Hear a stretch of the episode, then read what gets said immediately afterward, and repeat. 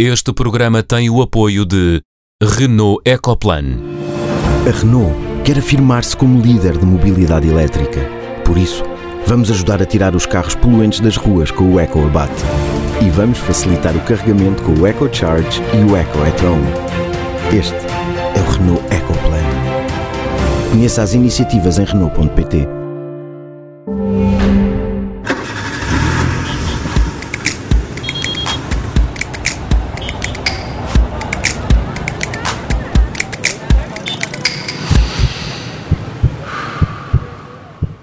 Seja bem-vindo ao Som Ambiente, programa da Rádio Observador dedicado às questões ambientais. Como é hábito, a esta hora e sempre, com a Sofia Guedes Vaz, a Catarina Grilo e o António Paula Soares. No programa de hoje viajamos no tempo à boleia da zooarqueóloga Cleia Detri.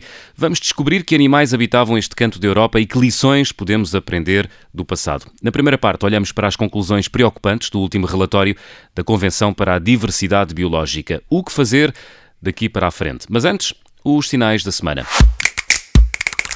Começamos pelo sinal vermelho, que é atribuído por ti, António. Porquê? Uh, o meu sinal vermelho desta semana vai para a forma como foi apresentado o programa da Quercus, Minuto Verde, da RTP1, que passou no, no dia 14 de setembro, em que se apresentou o problema das emissões de metano provocadas pela produção de leite. Um, e, e, na minha opinião, uh, e em termos positivos, é claramente um tema que se deve discutir, sejam, seus, sejam os seus problemas, mas também as suas soluções. E na sequência do tema do nosso anterior programa sobre cidadania e educação ambiental, acho que desta vez o programa Minuto Verde prestou um mau serviço de educação ambiental. Pois, apesar da pertinência do tema, uh, na minha opinião, apresentaram conclusões de um estudo uh, recente, uh, cuja fonte não foi requerida, não o enquadraram com a realidade que apresentaram e referiram que os 13 maiores produtores poluem tanto como a totalidade do Reino Unido. Mas esqueceram-se de referir se estavam a falar de produtores ou de países produtores, se estavam a falar de nível mundial, União Europeia, do Reino Unido ou de Portugal. Ou seja, num minuto, lançou-se para a opinião pública uma reportagem com informações incompletas, comparações sem sentido e citando um estudo seu identificar e criando nessa mesma opinião pública uma imagem no setor da atividade quase que responsabilizá-lo pela totalidade do aquecimento global do planeta. Eh, eu acho que neste caso, para além da falta de rigor, ficou a faltar a componente da educação ambiental que eu tenho tanto vindo a falar neste programa, ou seja, a valorização dos aspectos positivos, onde não se falou neste programa sobre as diferenças de Portugal e da União Europeia face a outras zonas do mundo, onde nas primeiras existem realidades muito diferentes do que existe a nível mundial. Ou seja, eh, na Europa e em Portugal existem restrições, regras de produção e controles que não ocorrem no resto do, do mundo. Na Europa e em Portugal têm sido muitos os avanços na alimentação, saúde e bem-estar animal que têm sido eficazes na redução das emissões. E para mim, na minha opinião, e por ser realmente este o sinal vermelho que eu dou esta semana, foi isto que faltou para um minuto verde mais rigoroso em termos científicos e claros para a educação ambiental. E o sinal amarelo desta semana é atribuído pela Catarina para um artigo publicado na revista Science sobre os impactos do aeroporto do Montijo. Catarina, é isso? É isso mesmo, o sinal amarelo esta semana vai para o governo português, cuja insistência na opção Montijo para complementar o aeroporto Humberto Delgado chegou agora à revista Science pelos piores motivos. Embora seja publicado uma revista científica, não se trata de um artigo científico, mas sim de um comentário a um assunto de interesse geral dos leitores desta revista. Mas o que é de assinalar é a projeção internacional que a opção do governo já tem pelos impactos ambientais graves que estão previstos, que decorram da construção do aeroporto no estuário numa área protegida, numa área que integra a Rede Natura 2000 e em zona sedimentar não consolidada. Portugal sai muito mal nesta fotografia internacional e daí o sinal amarelo. E o sinal verde esta semana é atribuído pela Sofia. A quem, Sofia? E ao quê? A investigação em Portugal é paga por dinheiro europeu, não é, não é gerida por Portugal, ao contrário eh, dos outros fundos europeus que nos são atribuídos e depois somos nós que gerimos, como o Fundo de Coesão ou o Fundo Europeu de Desenvolvimento Regional, etc. Uh, eh, e o programa que gera o dinheiro para a investigação e inovação em todos os países europeus chama-se Horizonte 2020 e financia todas as áreas de saber e, nomeadamente, também a sustentabilidade. Vai acabar agora no final de 2020 e depois vai ser substituído por um novo, o Horizonte Europa, onde vão mais vir 100 mil milhões de, de euros para financiar uh, a investigação e inovação. Sabemos também, porque já temos falado aqui no Sou Ambiente, do Pacto Ecológico Europeu, programa também na Comunidade Europeia, lançado no, no final do ano passado e que traça um caminho mais sustentável para a Europa. Agora, o meu sinal verde vai para o facto do Horizonte 2020 se ter junto ao Pacto Ecológico Europeu, lançando agora em novembro um, o convite à apresentação de propostas no valor de mil milhões de euros para projetos de investigação e inovação que abordem a crise climática e ajudem a proteger a biodiversidade e os ecossistemas únicos da Europa uh, no âmbito deste Pacto Europeu. E é esse convite à comunidade de investigação de toda a Europa, que vai ficar aberto até 2021 uh, ah, e que será provavelmente o último dinheiro do, do Horizonte 2020 a ser investido na sustentabilidade, que eu dou o meu sinal verde esta semana. Foi uma década perdida no que diz respeito à conservação da biodiversidade, é o que revela o quinto relatório da Convenção para a Diversidade Biológica. Nenhum dos 20 objetivos ou metas de Aichi foi alcançado na sua totalidade e apenas seis o foram parcialmente. Ainda assim, há pontos positivos. Na última década conseguiu-se reduzir o número de extinções e expandir também a área ou a superfície de áreas protegidas. E agora, Catarina, o que é que fazemos daqui para a frente na próxima década? Bem, agora devíamos fazer aquilo que não fizemos na última década, não é? E felizmente há evidências e este estudo revela isso e um, um, um artigo que saiu na Nature também há, há duas semanas também o demonstra, que é possível inverter a tendência de perda de biodiversidade, mas é preciso atuar um, e é preciso atuar uh, indo para além do, dos estudos e ir para a ação no terreno e isto implica uh, definir não só um quadro global, também dentro desta Convenção da, da, Diversidade Biológica, que seja mais ambicioso para a próxima década, criar mecanismos também de, como direi, de enforcement daquilo que os governos andam a fazer. Eu sei que isto no direito internacional é sempre bastante complicado, não é? Não, é, é, muito difícil imaginar que um Estado leve outro Estado a tribunal por não estar a cumprir as metas de conservação da biodiversidade, mas é preciso também uh, apostar nos drivers económicos da degradação da biodiversidade, é pensar no que é que a, a, a, indústria está a fazer, o que é que a agricultura está a fazer em termos de impactos ambientais e reverter é, os impactos, reverter a, a pegada ecológica da nossa produção e do nosso consumo. E uma das vias para isso é, por exemplo, integrar o valor da biodiversidade, e há aqui vários valores, nos processos de decisão, que era, aliás, também uma das uma das metas de, de Aichi, que era que são um conjunto de, de metas dentro da convenção que os Estados deveriam ter cumprido agora no, no, em, em 2020. Um, infelizmente, este ano também não vai haver a Conferência das Partes uh, um, desta convenção, devido à situação do Covid, será para o ano, em princípio, uh, durante a presidência portuguesa da Comissão do, do Conselho Europeu, e, e espera-se também que Portugal consiga uh, conciliar as diferentes visões dos Estados-membros da União Europeia para conseguir uma posição ambiciosa da União Europeia também neste, neste contexto. Mas há muito trabalho pela frente, ainda vamos a tempo, mas é preciso também estarmos todos a remar para o mesmo lado. Uhum. Sofia, tens uma visão muito particular sobre, a, sobre a diversidade biológica e sobre o que devemos ou podemos ainda fazer. Uh, não, eu concordo com tudo o que a Catarina diz, mas eh, eu queria só falar de uma. Hum eh, desta ideia, de, de, de, que é juntar a economia com, com, a biodiversidade, não é? E nós temos eh, esta, esta ideia de tentarmos saber o, o preço de tudo, e, mas raramente, se calhar, pensamos no seu verdadeiro uh, valor. E nós entramos aqui numa obsessão da, da monitorização universal, para que possamos todos mais ou menos falar a, a mesma linguagem, não é? E essa, e essa linguagem económica acaba por matar outras línguas, digamos, outras formas de comunicação, outras formas de valorização, outras formas de, de reflexão. Uh, e em política de ambiente esta moda já começou, não sei, nos anos 70, com, com, com as análises de custo-benefício, um, e esta ideia de que os ambientalistas têm que se falarem em economês ou em economia, depois as coisas conseguem se resolver. Uh, e, e, não conseguem. Uh, nas alterações climáticas isto já começou há muito tempo, não é? Com o relatório Stern que já dizia uh, quanto é que dinheiro é que perdíamos e quanto é que ganhávamos se, se atacássemos ou não as alterações climáticas e parecia, pronto, agora vamos conseguir falar todos juntos, os decisores vão, vão perceber aquilo que nós estamos a dizer, os economistas também, e agora é que vamos avançar. E não aconteceu nada. Na biodiversidade há a mesma coisa, não é? Com os serviços dos ecossistemas, vamos contabilizar, vamos contabilizar e depois pagar e as coisas resolvem-se.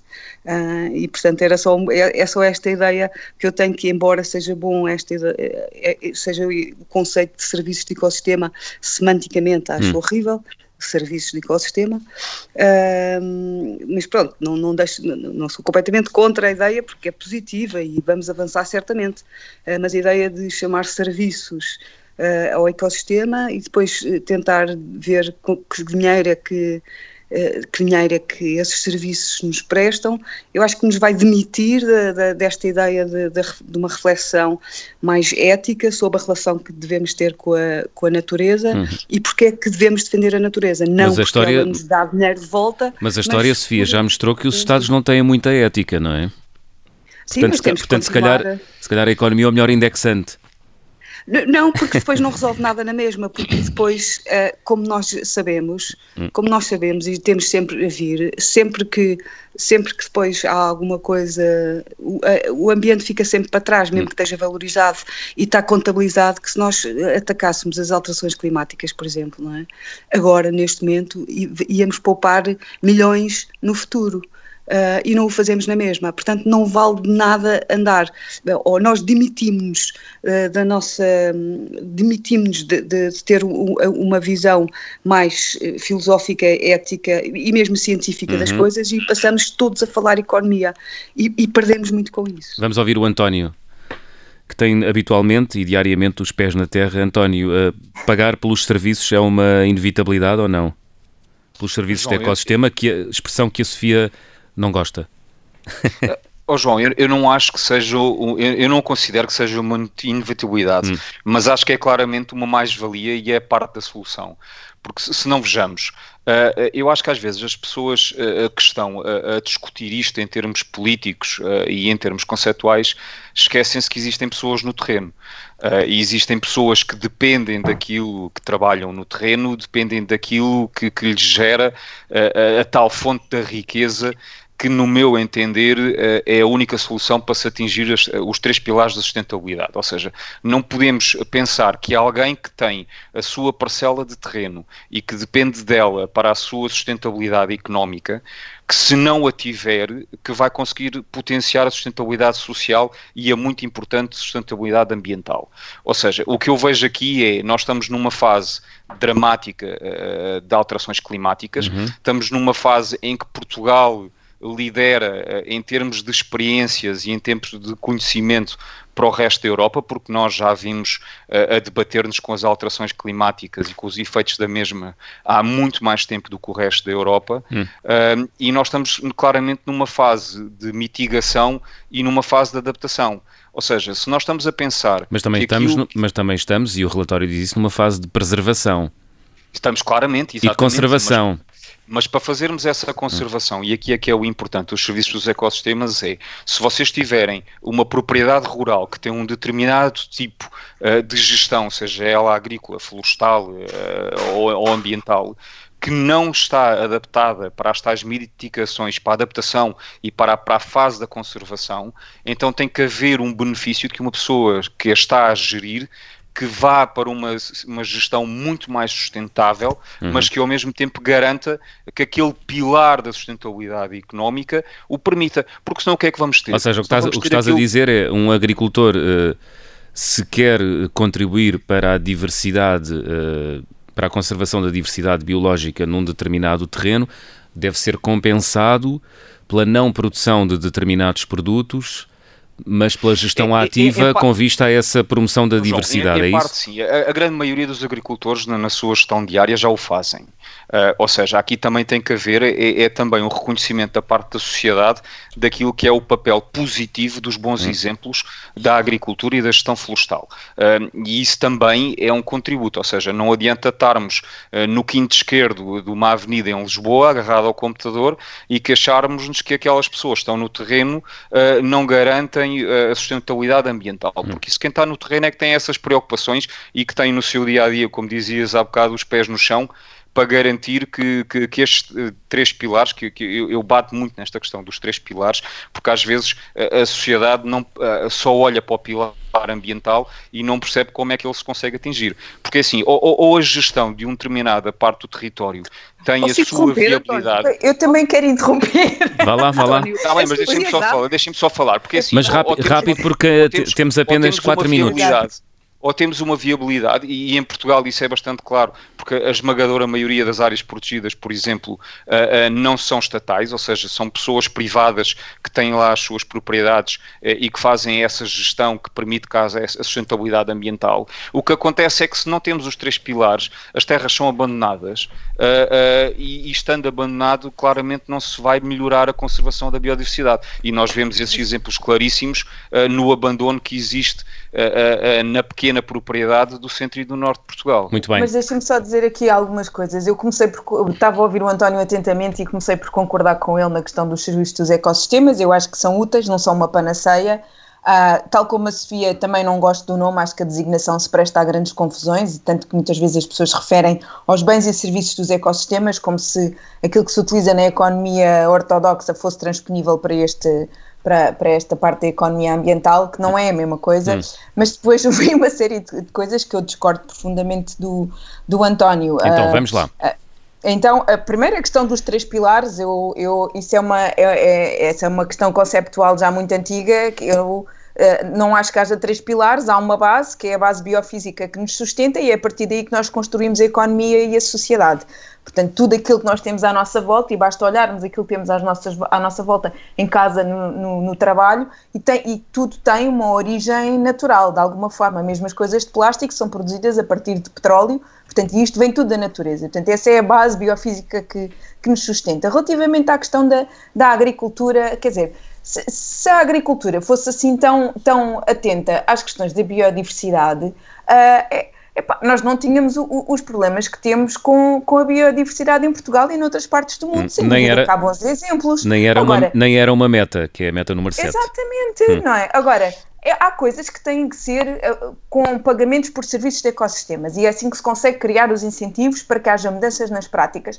Há outras que têm que ser command and control e têm que dizer, e tem que ser, as regras são estas. Uh, uh, todas as explorações têm que reservar 10% para estruturas não produtivas, para a área não produtiva. Se não for assim, eu duvido muito que haja que, que grande parte dos agricultores e proprietários fazem agricultura vão fazer alguma coisa em prol da biodiversidade. Claro que há bons exemplos, não é? A herdade do esporão é um deles. Mas, oh, Catarina, já há várias regras, já, já várias regras, já há várias regras da Comissão Europeia o obrigam a isso. Mas, mas se, se as regras não existissem, eu duvido muito que os agricultores fizessem alguma coisa que houvesse uma, genera, uma, uma mas, oh, um movimento oh, oh, generalizado. mas, oh, Catarina, eu vou dar, eu vou dar um exemplo ter essas preocupações, porque eu, isto não é vou... só ter os pés na terra. Mas, não oh, Catarina, mas posso, tens, o caso, tens o caso do montado português e até mesmo do montado com social. Eu conheço os bons exemplos, António. É, eu conheço é, os bons é, exemplos. Agora, o é país não é só montado. Quando, quando, nós falamos, quando nós falamos de serviços de ecossistemas e começamos, por exemplo, em Bruxelas, discutimos muito isto e começamos a olhar uns para os outros para tentar perceber como é que canalizamos isto em termos de exemplos práticos. Portugal tem inúmeros exemplos práticos que têm sido postos em cima da mesa que alguns outros países não têm, como é a multifuncionalidade da floresta, por exemplo, hum. como são o caso que já falámos aqui das agriculturas em zonas de estuário ou de áreas protegidas, que são favoráveis e bastante para a conservação da natureza. Mas, mas responde a esta, mas responde só esta. Mas... Eu acho, oh, António, eu, eu acho que isso nunca está em discussão. Agora, tu dizeres que a sustentabilidade ambiental está à frente da sustentabilidade económica e social, eu acho que nunca ouvi isto. É, é, e, e não é de todo a, a, a, não é de todo a percepção que eu tenho da realidade. Eu acho que a sustentabilidade económica está à frente de tudo, sempre. E é contra isso que eu me bato. Quando tu eh, eh declaras aí com o maior das, das calmas que não, tem, só andamos a falar da sustentabilidade ambiental e não falamos da outra, eu não me revejo nisso, nem sei aonde é que isso acontece. Um, e, portanto, bons exemplos, claro que há, era o que faltava que não, que não houvesse, não é? Hum. Depois de 50 anos de política europeia, se os agricultores não tivessem aqui já um bocadinho, um bocadinho sensibilizados, não estão muitos, se calhar estás tu e estão os teus amigos, mas conheces o meio, sabes que mas, não é certamente oh, oh, Sofia, assim. Aquilo, aquilo não é que eu digo, assim. aquilo, aquilo que eu digo, claro, que aquilo que eu digo é que nós temos, nós temos, nós temos uma desertificação do interior de Portugal uh, muito derivado da, da incapacidade de uma desertificação de, de pessoas, despovoamento, de, de, despovoamento, uhum. muito derivado da incapacidade de, de gerar riqueza. Ou seja, e, e, achas, e... achas, certamente, achas que é mesmo isso? Ah, tenho certeza que é isso. Em parte, em parte é, Sofia. Tenho certeza Sim, que é isso, Sofia. Também não Podes ter certeza absoluta. e, ó, Sofia, basta parte, que é vejas, é basta, basta, que vejas as consequências dos incêndios florestais em Portugal uh, e onde é que elas são mais graves e onde é que elas são mais reincidentes. É onde, de facto, a, a dimensão da propriedade e a, e a, incapacidade de serviços e de ter alguma dimensão económica no interior do país não permita que haja uma sustentabilidade económica e, e por conseguinte... Mas como é que tu vais criar sustentabilidade económica. Temos que terminar. É, é, o, que é, o que é que tem o ambiente a ver com essa sustentabilidade económica? Oh, Sofia, o que tem o ambiente a ver é que se houver, se houver abandono, se houver o set aside. O ambiente, mim, a sustentabilidade ambiental não quer abandono. Mim, o set aside para mim, num país como Portugal, que é totalmente, ou, ou na sua esmagadora maioria, uma paisagem humanizada, o set aside não considero que seja bom para a conservação da biodiversidade. O abandono para mim, o abandono mas para o mim. Set aside não é o set aside não é abandono. O set aside é, não é, é abandono. para a biodiversidade é diferente. Podemos... É 10% de, de, de uma exploração não ser dedicada à produção agrícola. Isso não é abandono. Está bem, Quer mas dizer, o facto coisas não... diferentes. Oh, oh, António, estamos, a falar, estamos a... a falar duas coisas diferentes.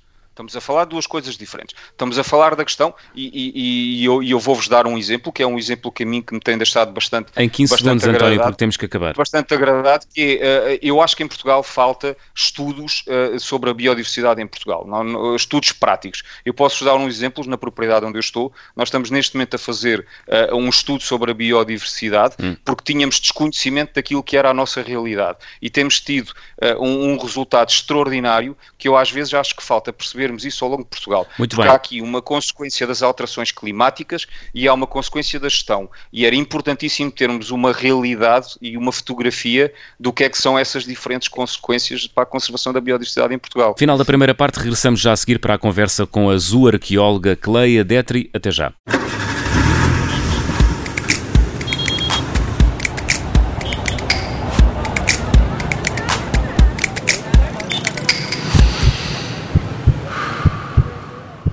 Segunda parte do Som Ambiente, recebemos Cleia Detri, zooarqueóloga. A Cleia é licenciada em Biologia, doutorada em Arqueologia e investigadora do Centro UniArc da Universidade de Lisboa. Cleia, bem-vinda ao Som Ambiente. Ah, obrigada, bom dia. Obrigada pelo convite. Ora, essa, Cleia, há vestígios de ossos de norte a sul do país que nos ajudam não só a contar a história de Portugal, mas também a contar a história biológica do país e também, uh, deduzo eu, da Península Ibérica. Um, há um aspecto particular que me interessou bastante na biografia que nos enviou. Houve dromedários em Portugal? Quando e em que circunstâncias?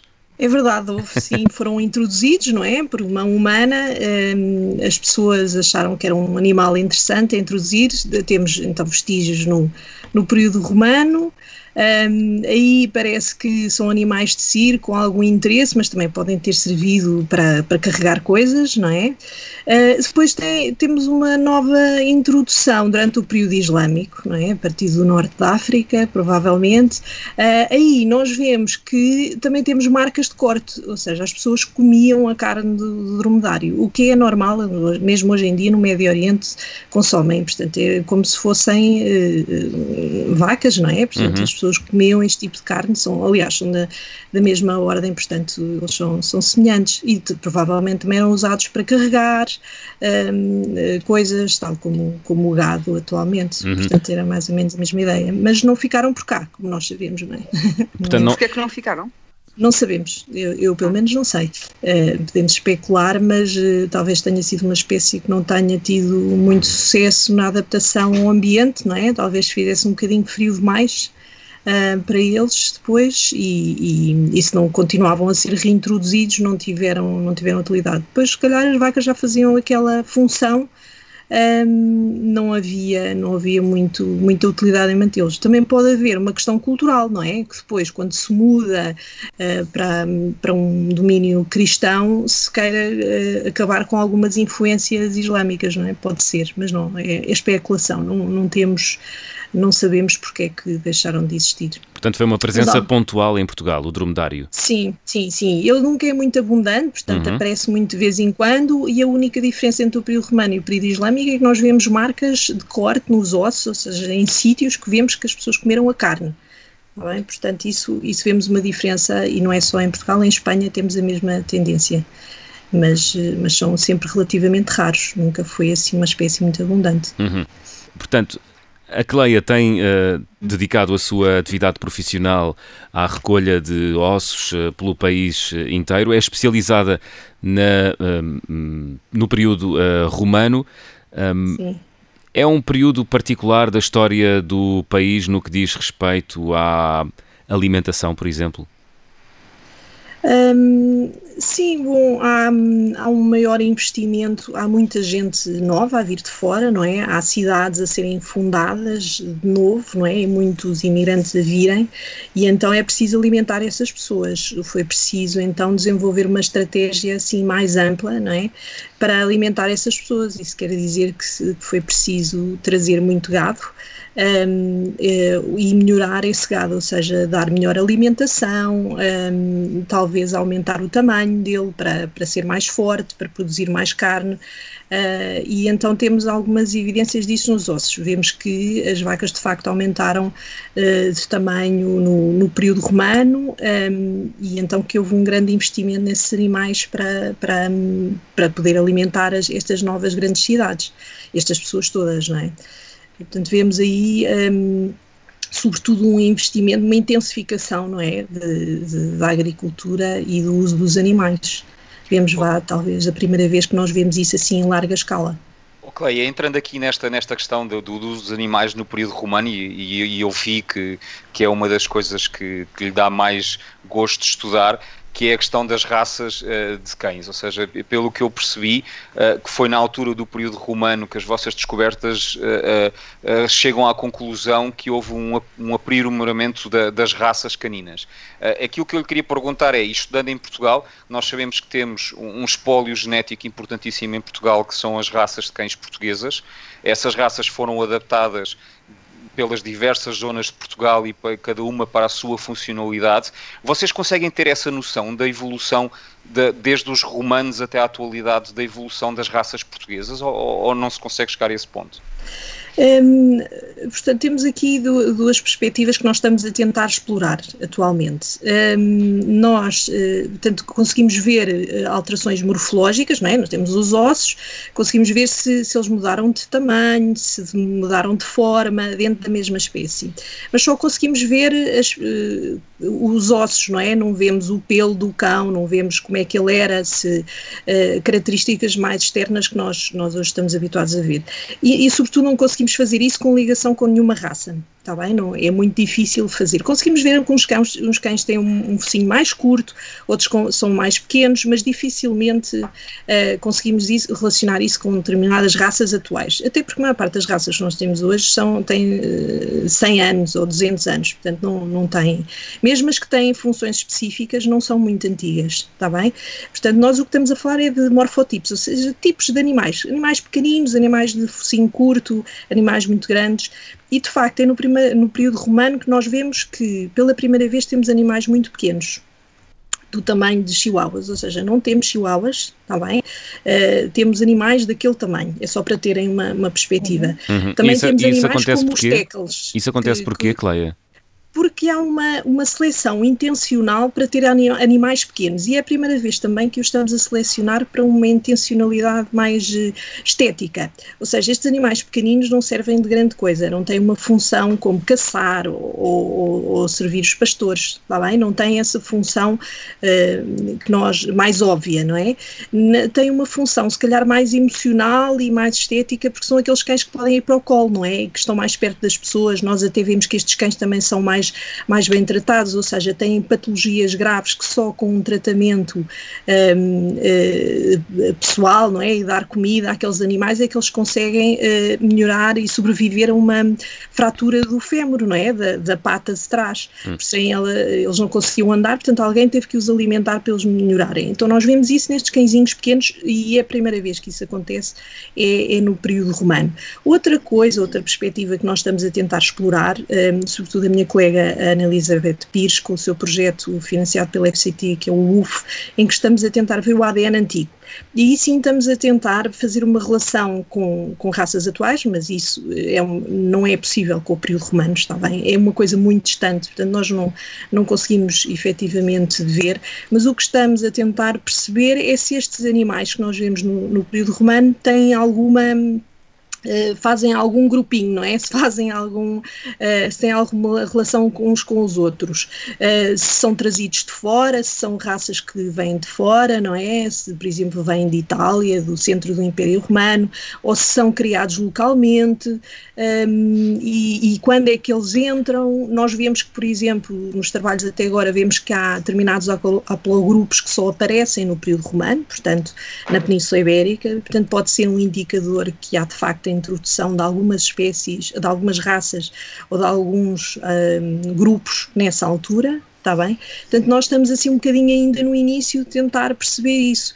Temos muitos cães, por exemplo, num sítio em Mérida, que cerca de 40 cães, e temos cães pequeninos e grandes e estamos a tentar perceber o que é que, que, é que isso significa, uhum. de onde é que eles vieram, o que é que, porque é que eles estavam ali, e se realmente eles formavam já algum grupo, alguma estrutura, não é? Eh, naqueles grupos, um, ehm, e perceber como é que isso aconteceu.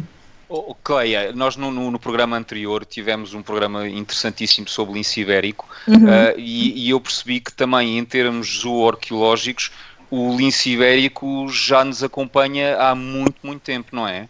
Sim, é, eu confesso também, era qualquer coisa que eu é, fiquei impressionada, porque quando eu, eu tive Biologia, não é? Quando, quando tirei a licenciatura em Biologia, sempre associei o lince ibérico ao sul de Portugal, não é? De que ele realmente se adaptou ali a um clima mediterrâneo muito específico. É, e, e, realmente ao longo do, dos anos que fui estudando conjuntos de norte a sul de Portugal, eu fui encontrando sempre lince em todo o lado, não é? Em todas as cronologias.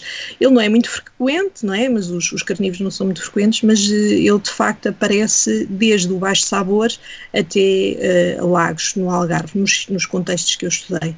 E ele vai sempre aparecendo. E inclusive eu tenho ehm, nos Concheiros de Muros, que é ali perto de Salvaterra de Magos, ehm, tenho de um sítio que tem cerca de, de 8 mil anos, em que encontro marcas de corte e marcas de fogo em sítios dos ossos também, que, vê que, que se vê que eles comiam a carne do lince.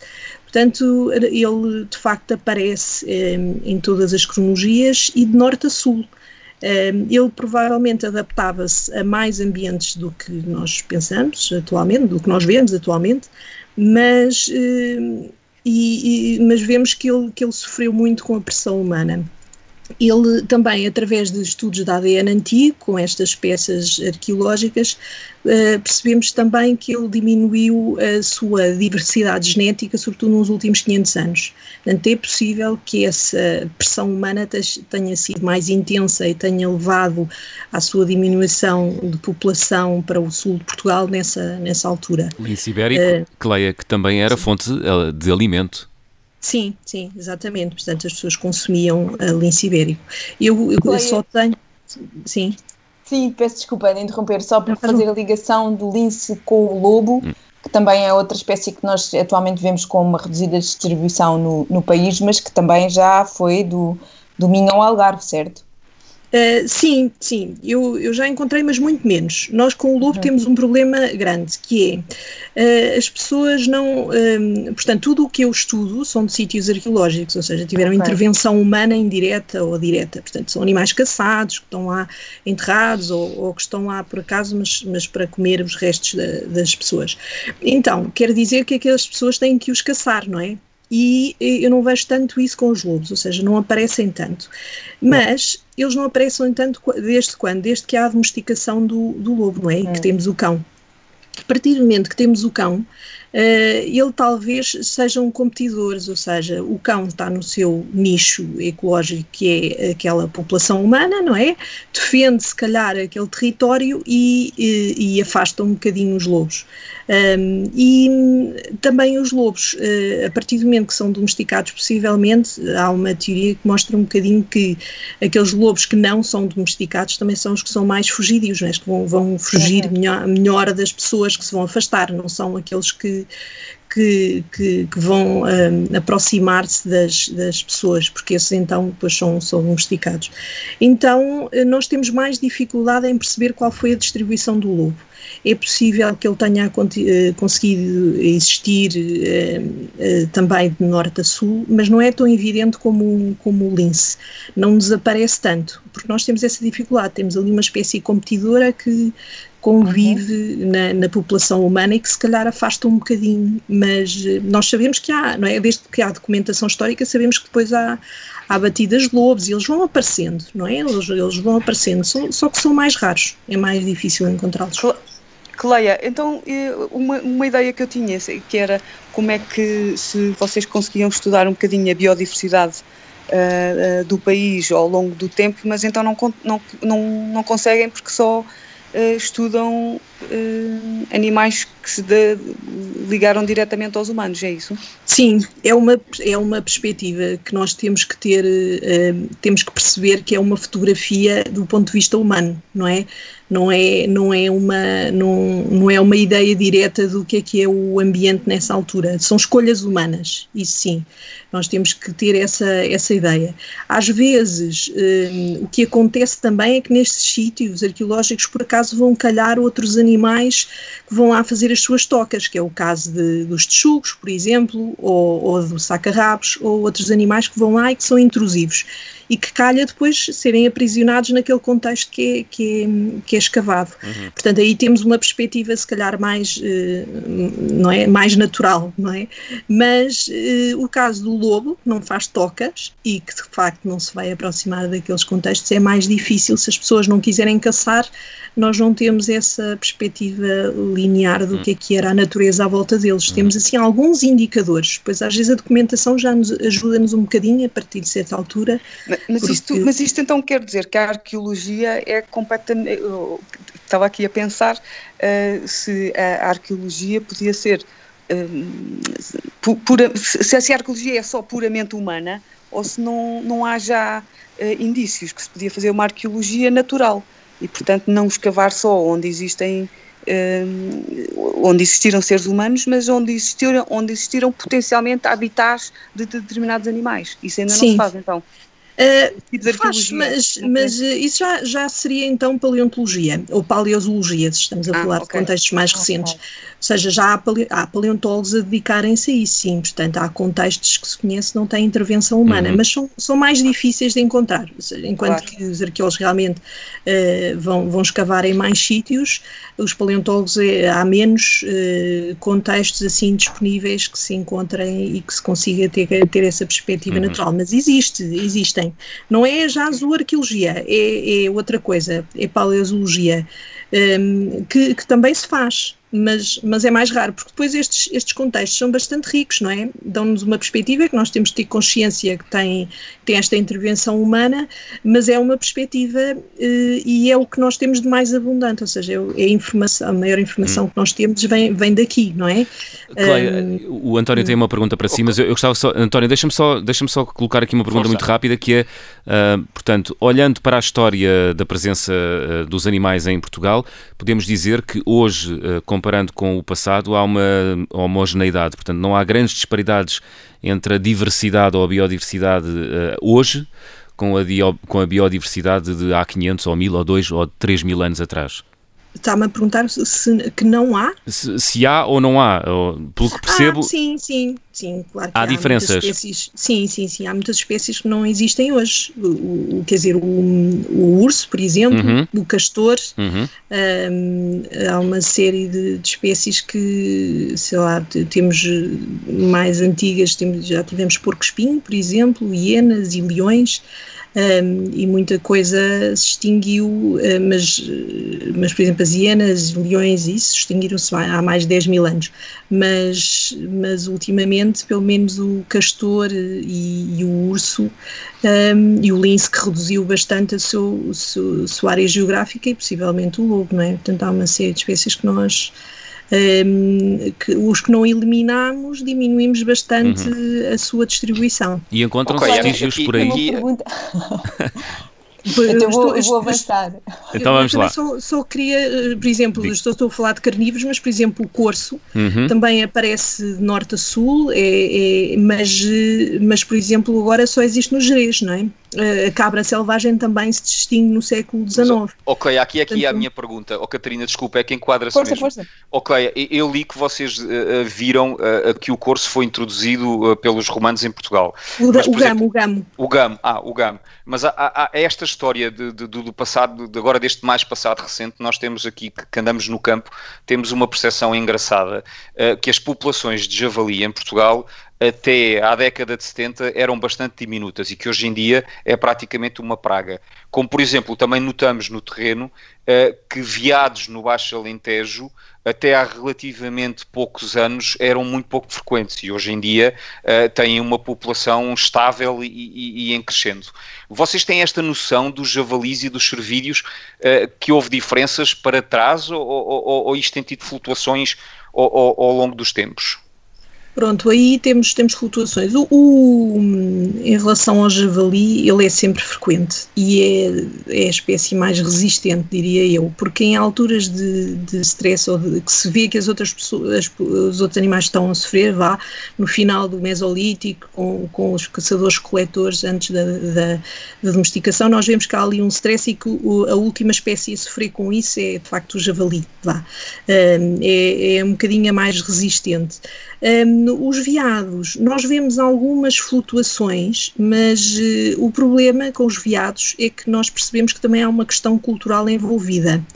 Então, nós vemos que há maior interesse pela caça de grande porte nos períodos romano e islâmico. Há um maior interesse, portanto, nós percebemos que talvez seja cultural. Uh, podemos perceber que em determinadas zonas há mais floresta e, e há mais veado, não é? Vemos que no interior talvez haja mais veado e no litoral uh, seja mais escasso, mas nós percebemos que também é uma questão cultural, que em determinadas alturas há mais interesse pela caça de grande porte. Portanto, temos que ter isso em conta, não é? O tal problema de serem sítios arqueológicos uhum. e resultarem de escolhas humanas.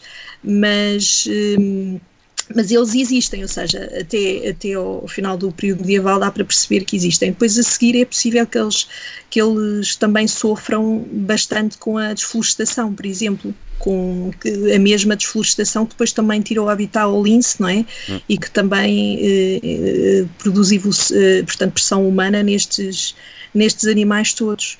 Uh, portanto, é possível ter algumas inferências, mas muitas vezes estamos sobretudo a especular. Uhum. Cleia, estamos, estamos na reta final, temos um minuto e meio. Uhum. A Catarina tem uma última pergunta e pedir-lhe depois também muita, muita brevidade na resposta, por favor. Uhum. Sim, sim. Catarina. Obrigada, João. É uma pergunta muito rápida. Quer dizer, a zooarqueologia ajuda-nos a compreender o passado, não é? Como é que nos pode ajudar a definir o futuro? Ou seja, melhores estratégias para proteger a biodiversidade que temos atualmente? Bom, eu acho que ajuda a perceber onde é que determinadas espécies se adaptaram antes, uh, evitar as causas que as prejudicaram no, no passado, não é? A desflorestação ou, ou destruição da habitat, pressão humana, portanto, perceber uh, qual foi a nossa relação no passado pode ajudar então a, a, a melhorar a sua, a sua preservação. Um, eu acho que é sobretudo isto, com as espécies selvagens, uh, podemos perceber que regiões é que, eles, é que elas já habitaram antes e que uhum. habitat é que eles precisavam, que se calhar às vezes é um bocadinho mais amplo do que nós, do que nós pensávamos. Uhum. Cleia Detri, muito obrigado é. por ter vindo ao Som Ambiente desta semana. Obrigada. Obrigado, ah, um bom dia. Obrigada. Som Ambiente Obrigada. regressa na próxima semana. António, Catarina e Sofia. Até lá.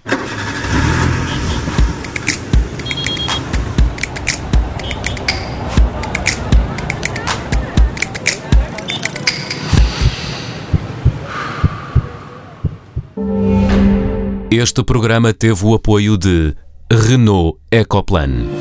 A Renault quer afirmar-se como líder de mobilidade elétrica. Por isso, vamos ajudar a tirar os carros poluentes das ruas com o EcoAbate. E vamos facilitar o carregamento com o EcoCharge e o Eco.